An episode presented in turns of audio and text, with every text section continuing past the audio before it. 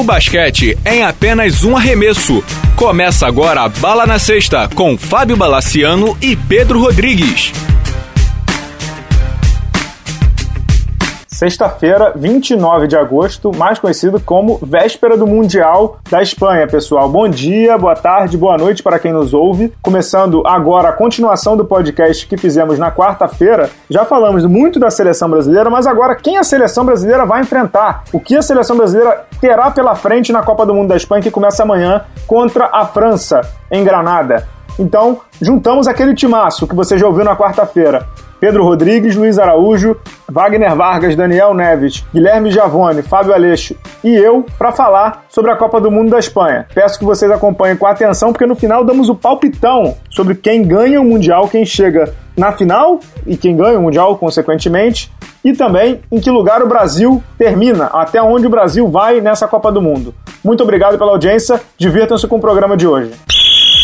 Sobre os adversários aí, acho que está bem claro para todo mundo que a Espanha vem fortíssima, joga em casa e tal qual o Brasil faz assim o último mundial dessa geração espetacular de Navarro, é, Gasol e provavelmente Calderon também, me parece que é a grande favorita ao lado dos Estados Unidos. Os Estados Unidos definiu o seu elenco e cortou o Lillard, que é inacreditável. Né? Os Estados Unidos já não vai com seu time principal, ou seja, LeBron, Kobe, Carmelo, Chris Paul, e aí cortou o Damian Lillard, que é craque de bola do Portland, cortou o Korver, que é um matador de bola de mão cheia, o Chandler Parsons do ex-Rockets, agora Mavs, e o Gordon Hayward. Além desses dois, que para mim são pule de 10, ou seja, ninguém duvida que vão chegar longe, é, o Luiz falou muito bem da Croácia, eu tô muito de olho na Croácia. Tem uma geração fortíssima e tem o Saric, que é um baita de um jogador. Queria ouvir de vocês aí pela ordem. É, Luiz pode começar é, dos rivais do Brasil. Na, na verdade, nem dos rivais do Brasil, mas os rivais da Copa do Mundo e de quem você acha que pode ir longe. O que eu acho engraçado dessa Copa do Mundo, Luiz, é que de novo ninguém fala da Argentina. Tudo bem que a Argentina não tem de Nobre, não tem Delfino, não tem a sua grande estrela que é o Manu, mas a Argentina sempre chega, né? Ah, sim, a Argentina sempre chega. Não dá pra gente falar que a Argentina não seja um rival, um, um adversário a descartar nessa Copa do Mundo. Não é. é pelo contrário, é um dos candidatos à, medalha. Além da, da, Lituânia, outro adversário, outro candidato à, à, medalha que o Brasil enfrentou nesse, nessa preparação para a Copa do Mundo. Os Estados Unidos, que dispensam comentários. Você falou bem que dispensou um cara que, que eu não achei que fosse ficar de fora, o Damian Lillard. Que é craque, né, Luiz? Não, muito bom de bola. E, e ainda mais eu não entendi por que não levá-lo também. Seria o quarto armador, mas o, o, Stephen Curry vai jogar junto com, com o Irving ou com o Derrick Rose sempre em quadra ou na maior parte do tempo. Resolveu levar o Andre Drummond. Bom, ali é outra conversa. A gente discutia a fundo por que o corte dos norte-americanos. Mas a questão é que eles deixam um craque desse em casa e vão. E, e podem se dar o luxo de deixar um craque como esse em casa. Vem cá, só uma pergunta aqui. Só não dá pra, pra mandar o Larry pra eles naturalizar o Lillard, não? Eu acho que não dá.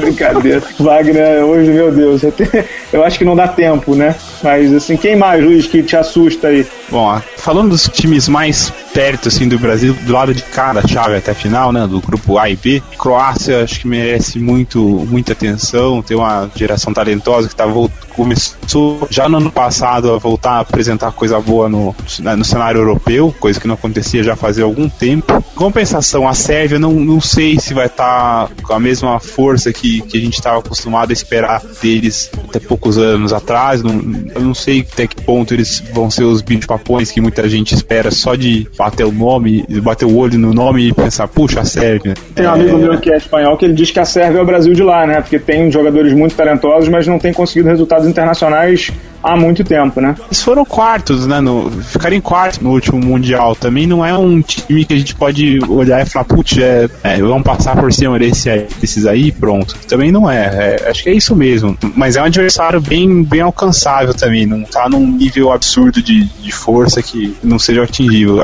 Não, não tá no nível da Espanha, por exemplo. Mas também é importante ter noção do que eles podem fazer. Não, não sei, não dá pra gente descartar. O que me chama atenção também, apesar de. Tem, uns, tem várias seleções que apesar do, dos desfalques, po podem chegar fortes, né? Grécia é uma delas, principalmente a Austrália. A Austrália não vai ter Perry Mills e não vai ter o, Andrew Bogut, mas não dá não, pra... Ele é fortíssimo mesmo, é verdade. É um dos que me chamaram mais atenção. Sim, é. Eu tenho, tenho um pessoal muito, promete muito. Chegar no Mundial e não dá em nada também, né? Posso, posso fazer uma pergunta mesa? Pode, mas assim, então você vai fazer a pergunta ao Aleixo, então. Manda a brasa. Ontem os comentaristas falando muito bem da Finlândia, que ficou em nono no europeu. Ela é mais uma dos convidados, né? Como o Brasil, né? Dá para esperar alguma coisa da Finlândia, cara?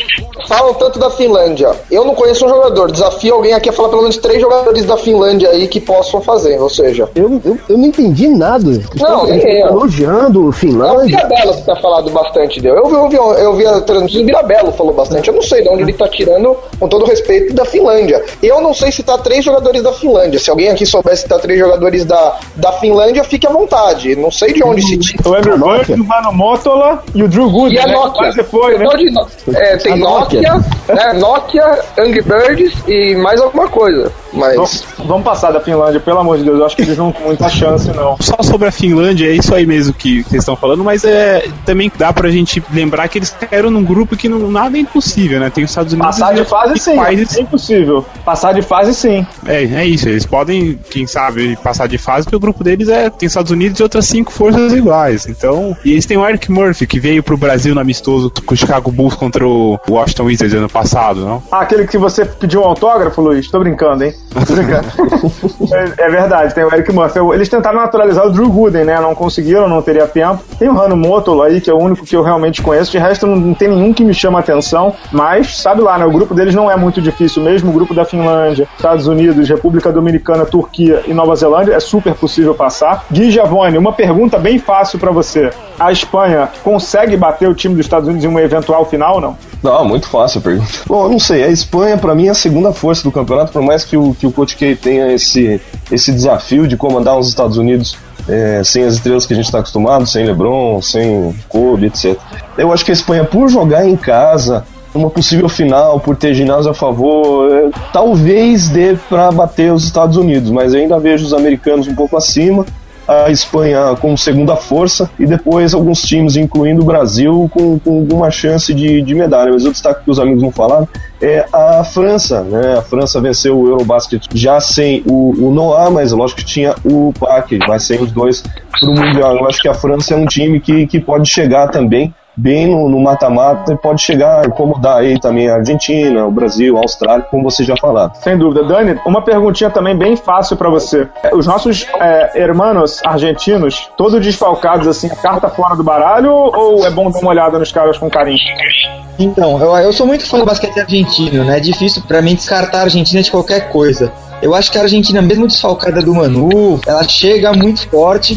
É aquilo, né? Eu acho que todo mundo chega mais ou menos no mesmo nível. Se você pegar olhar no papel as equipes, até pelos desfalques, eu acho que Brasil, Argentina, França, são equipes que chegam mais ou menos no mesmo nível. E aí, aquilo, é quadra, aí é muito complicado. Por isso que a gente tanto bate na tecla da questão de como o Brasil vem jogando. Porque no papel, é um time para enfrentar qualquer um desses, de igual para igual, tem até contra algum, tem até mais time. Então, eu acho que são todas as equipes no mesmo nível. Eu acho que o cruzamento do grupo A e B é um cruzamento mais difícil do que do outro lado da chave. Então, se você pegar aqui Brasil, Argentina, França, Sérvia, Espanha podem se cruzar no grupo mata-mata. E eu acho que acaba sendo mais complicado para essas equipes do que as que estão do outro lado.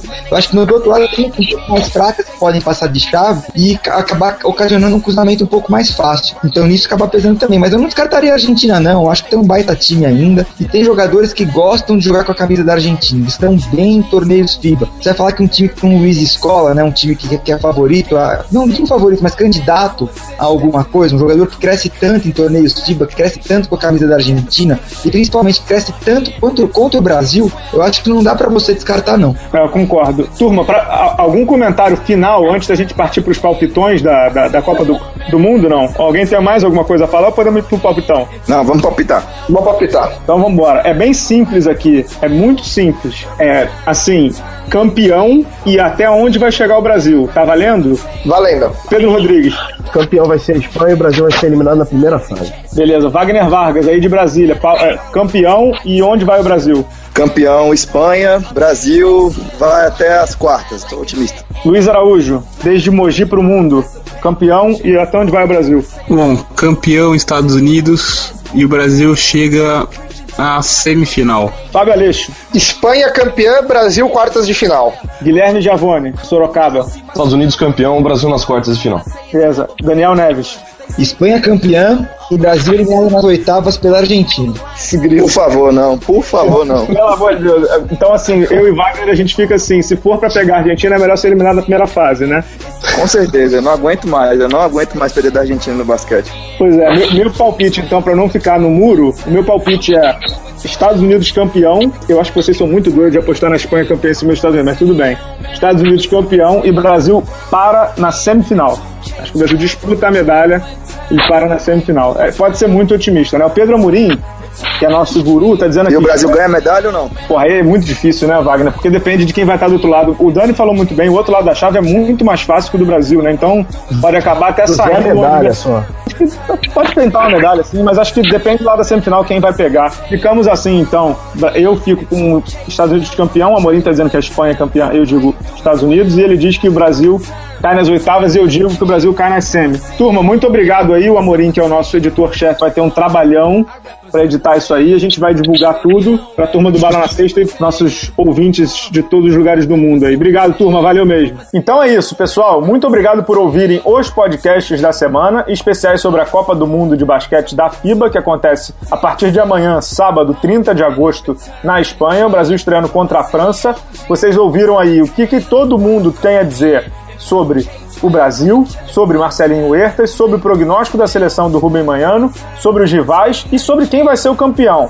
Guardem esses programas, o de quarta-feira e o de hoje, 29 de agosto, e aproveitem para nos cornetar também. Estou no Bala na Sexta, no Twitter, no Instagram e no Facebook e também no blog lá no UOL. Muito obrigado a todos que participaram. Luiz, Aleixo, Wagner, Guilherme, Dani, El Neves e o Pedro Rodrigues. E até a próxima, pessoal. Muito obrigado pela audiência. Tchau, tchau.